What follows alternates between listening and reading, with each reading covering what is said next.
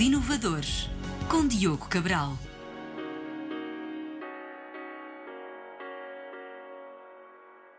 Olá, bem-vindos ao nosso episódio Os Inovadores. O meu nome é Diogo Cabral e com o apoio técnico de João Carrasco, nesta série conversamos com fundadores de startups que estão prontos para mudar o jogo e fazer a diferença. Hoje tenho comigo André Oliveira, CEO e fundador da Lunar Desk, uma startup portuguesa que pretende revolucionar o método de gestão dos computadores nas empresas. Os Inovadores. André, é um prazer ter-te aqui no nosso programa. Gostava de saber primeiro quando é que a vossa startup foi fundada. Uh, obrigado pelo convite, uh, em primeiro lugar. Uh, foi fundada em 2021. Muito bem. E, hum, e qual é o problema que vocês pretendem resolver às empresas na parte da gestão dos computadores? Portanto, o maior problema que nós resolvemos na Lunar Desk é a performance dos computadores. então, hoje os computadores físicos têm uma falta de performance muito grande, principalmente para trabalhos mais pesados, não é? Então, softwares que precisam de performance muito avançada e o que nós solucionamos é esse problema de performance através de computadores na nuvem.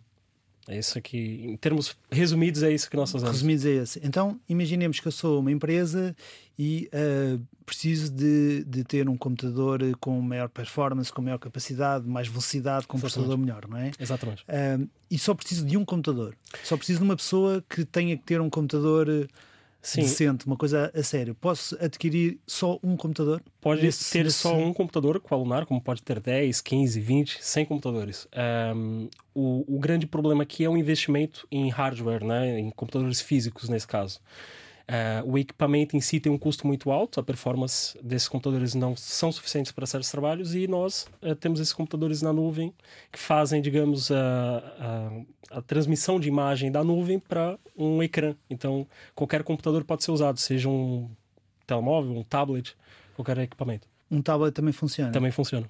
O, o que eu necessito ter é um. Uh... Conexão à internet e um, um ecrã e um ecrã.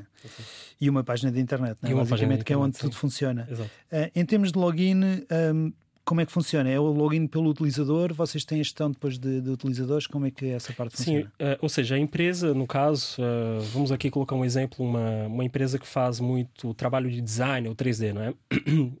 tem um investimento muito alto em computadores físicos no caso, ela pode usar a Lunar Desk como um, um, um, serviço de computador na nuvem. Eu tenho aqui um login, um acesso para cada um dos meus colaboradores. E eu posso tanto usar um tablet, um telemóvel, ou qualquer equipamento que seja para cada um desses colaboradores e eles têm acesso remoto a esse computador na nuvem.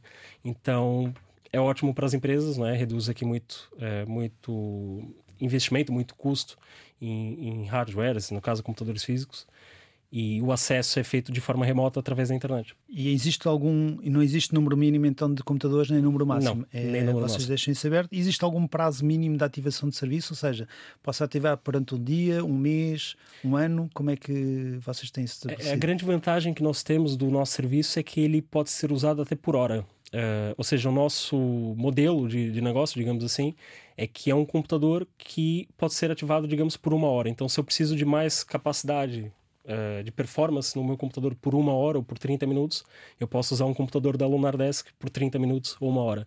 Essa é a grande vantagem que nós temos em comparação a ter um computador físico. Não é? Eu não posso claro. aumentar a performance só por aquela hora, uh, enquanto na Lunar Desk eu posso ter um super computador por uma hora ou duas e depois voltar a ter o meu computador ter... original. Não é? Sim, sim, sim. Uh, qualquer empresa pode ter isto, pode ser um freelancer, pode ser a nível pessoal. Qualquer empresa pode ter um computador da Lunar Desk, basta ir ao nosso site lunardesk.io um, basta fazer aqui o, o, o, deixar as informações, não é?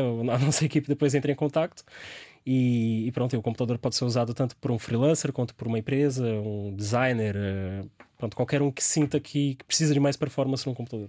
Em termos de sistema operativo uh, ou das funcionalidades que vocês têm, uh, quais são os requisitos que nós podemos uh, pedir quando estamos a preencher o, a informação? Sistemas operativos, velocidade, o que é que, o, quais são os requisitos que existem? Um, ehm, ou as funcionalidades todos, que existem? Ou seja, todos que todos os, os, as funcionalidades que temos num computador físico também podemos ter no computador na nuvem. Então eu posso selecionar, por exemplo, se eu quero um Windows ou não Posso selecionar, por exemplo, se eu quero um computador com mais memória ou com menos, ou se eu quero com mais capacidade gráfica ou não. Posso selecionar também o disco, o tamanho de disco que eu quero nesse computador. Então, se eu preciso armazenar mais dados nesse computador, eu posso ter um computador com disco superior, 100, 200 gigabytes. É, então ele é muito flexível no sentido de depende do computador que eu quero para aquele trabalho. E se eu tiver a fazer um trabalho e preciso guardar os dados nesse disco que, do computador que eu agora pedi, assim que eu termino a sessão, o que, é acontece aos dados? Desaparecem? Ou... Não, não, eles ficam, eles ficam armazenados numa nuvem, uh, ou seja, nós usamos nuvens. Uh, esse é um termo mais técnico, né? mas são cloud providers, ou seja, são provedores de serviços na nuvem em que nós usamos, e todos os dados são armazenados de forma segura nesses provedores de cloud que já existem no mercado. Então, o nosso serviço é mesmo essa facilidade de ter esse computador na nuvem a qualquer pessoa. Né? Eu não preciso ser um, um engenheiro de software, eu não preciso ser um formado é, em, em, engenharia de, de computação para conseguir lançar esse computador. Se eu, voltar a, se eu voltar a fazer login amanhã, os dados ainda continuam lá, não, não desapareceram. Não desaparecem. Tal como no computador físico, Exatamente. basta ligar o computador. E, e, em termos de sistema operativo também é possível escolher eh, iOS se quisermos, portanto o, da ainda, Apple. Ainda não temos a opção do Mac. Uh, pronto, é uma ainda existe aqui um, um, uma, uma linha do tempo que nós pretendemos seguir em termos de funcionalidades. Mas uh, para já temos o Windows e temos também o Linux, que já que já está disponível no nosso serviço. Então eu tenho entre essas duas, uh, esses dois sistemas operacionais, eu posso escolher entre o Windows e o, e o, Linux. Relativamente ao futuro, o que é que vocês, quais são as vossas funcionalidades que vocês estão agora aqui a prever no futuro? Uh, quais são os próximos passos? Pronto, é, a visão, a nossa visão como, como empresa, como startup, eu diria que é revolucionar, como, como mencionou agora no início, a forma como, como os computadores uh, são utilizados, né? Então não faz sentido, pelo menos na, na, nossa opinião, não faz sentido ter um computador físico e armazenar tudo num, num digamos, num espaço físico, né? Então, uh, no futuro o que nós queremos ter é um computador em que pode ser usado uh, tanto na nuvem quanto num, num, ecrã, quanto num telemóvel, num tablet, enfim, em que o acesso que seja feito remoto possa ser feito de qualquer equipamento. Então, uh, o nosso objetivo é reduzir efetivamente o número de, de, de placas e, e, lixo, digamos assim, eletrônico e deixar realmente só como um acesso para a nuvem. Vocês estiveram no Web Summit deste ano? Sim, tivemos. E hum, qual foi o. Já tiveram algum resultado? Já, qual foi a vossa experiência? Fala-nos um pouco sobre isso. Tivemos uh, uma lista de, de, clientes interessados, não é? Possíveis clientes. Uh, infelizmente ainda não, não, não avançamos para um investimento, ainda não tivemos investimento, portanto, é uma startup que continua em bootstrapping, que significa basicamente o dinheiro dos sócios a saírem, né? É, mas tivemos um bom resultado, sim, no, no Web Summit, tivemos uma, uma visibilidade muito maior. É, acho que é o, o, objetivo do evento é realmente é, aumentar essa visibilidade da startup. Então, funcionou bem para a gente nesse sentido. E realmente tivemos aqui uma lista de pessoas interessadas e, e potenciais clientes através da, da Web Summit. Já têm muitos clientes? É, temos uh, cerca de 50 empresas uh, já como, como, como nossos clientes. Já temos uma pequena faturação, ainda é uma empresa muito recente e tivemos a trabalhar maior parte do tempo no produto. Mas sim, já temos, já temos aqui essa carteira já de, de e utilizadores. O, e o feedback dos, dos clientes tem sido positivo? Tem sido positivo, sim, tem sido positivo.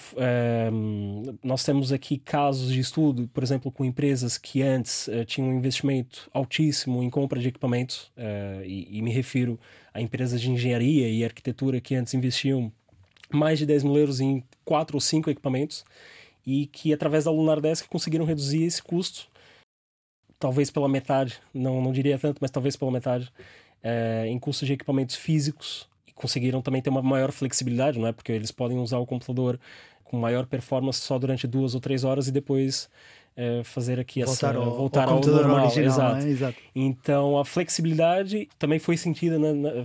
tivemos esse bom feedback em relação à, à, flexibilidade.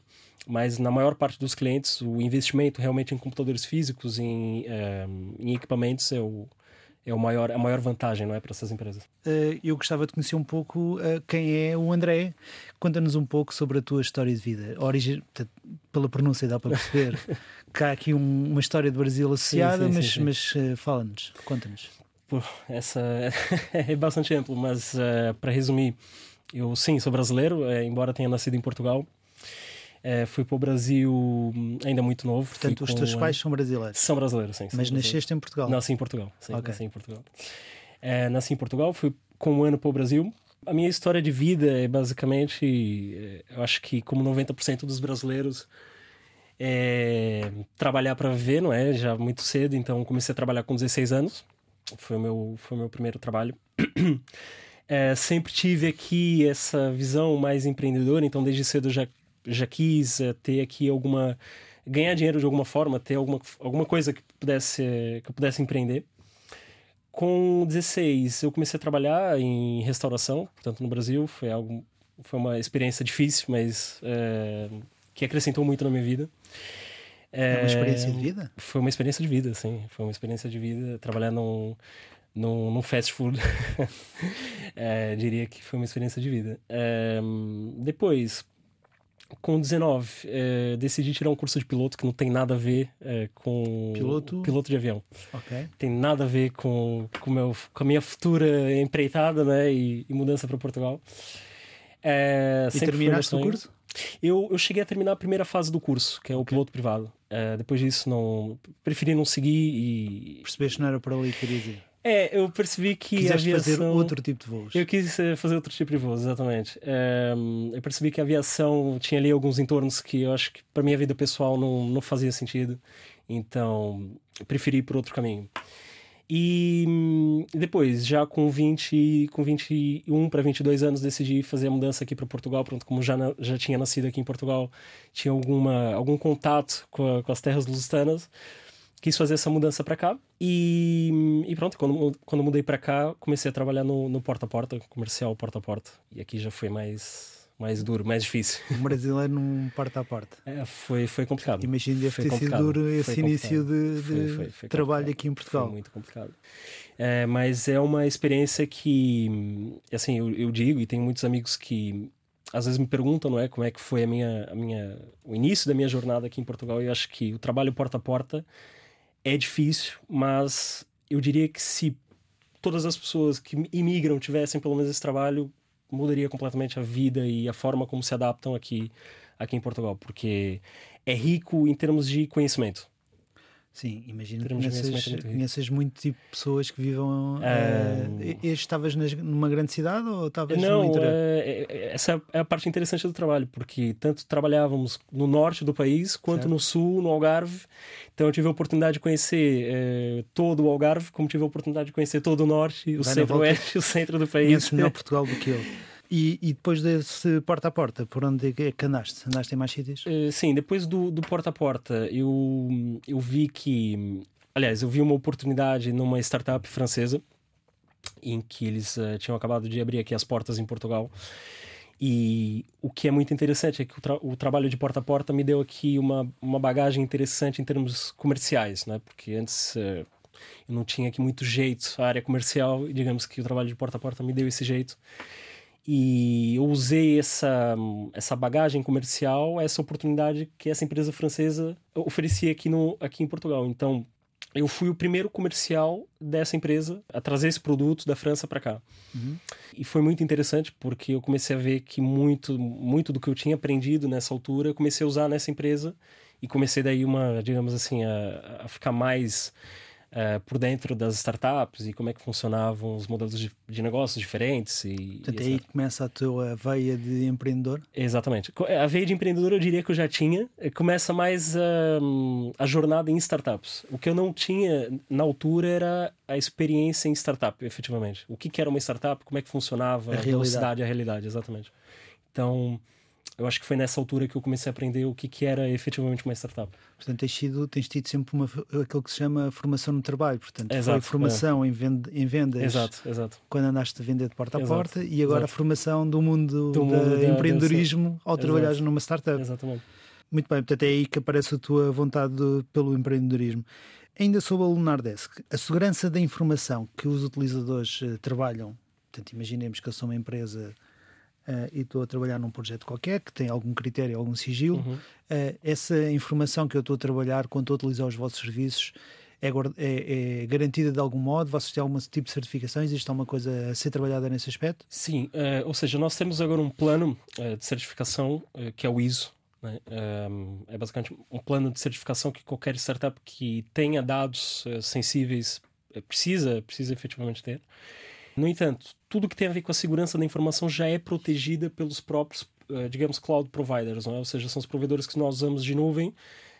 já garantem, já essa... garantem essa segurança. E em termos de, de funcionalidades extras ou de serviços extras que vocês possam propor, eu imagino que eu estou a utilizar os vossos serviços e uh, contrato um computador com uma capacidade de velocidade, faz de conta, de 64 GB. Sim, sim. E vocês, através da vossa software, conseguem detectar que aquilo se calhar é demasiado avançado para, para as minhas reais necessidades.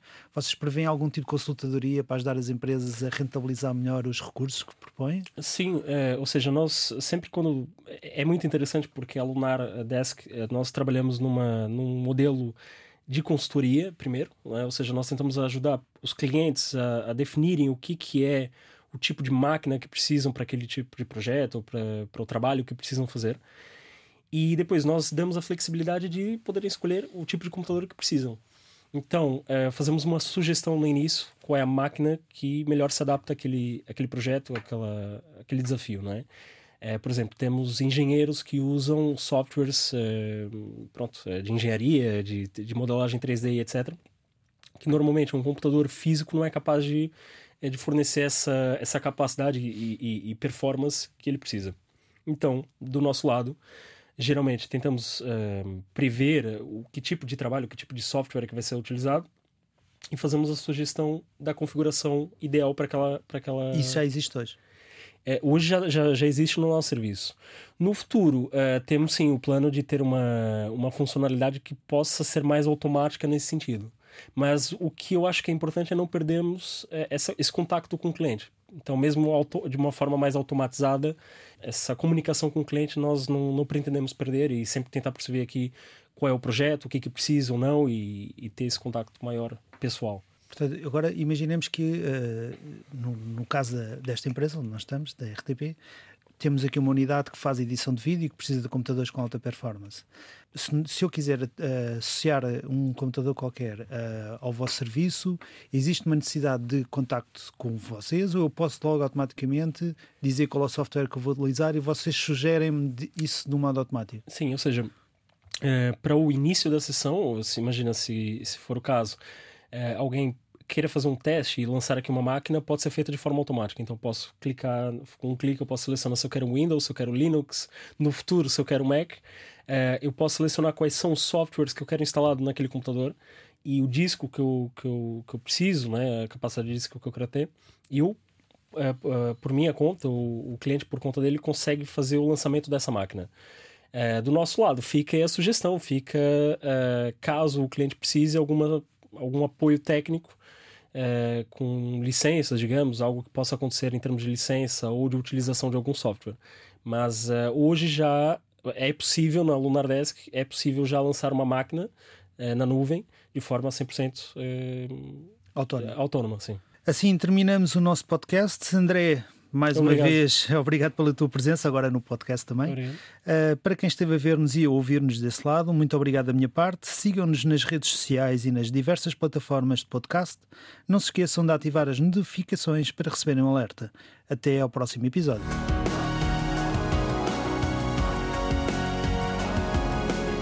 Os Inovadores, com Diogo Cabral.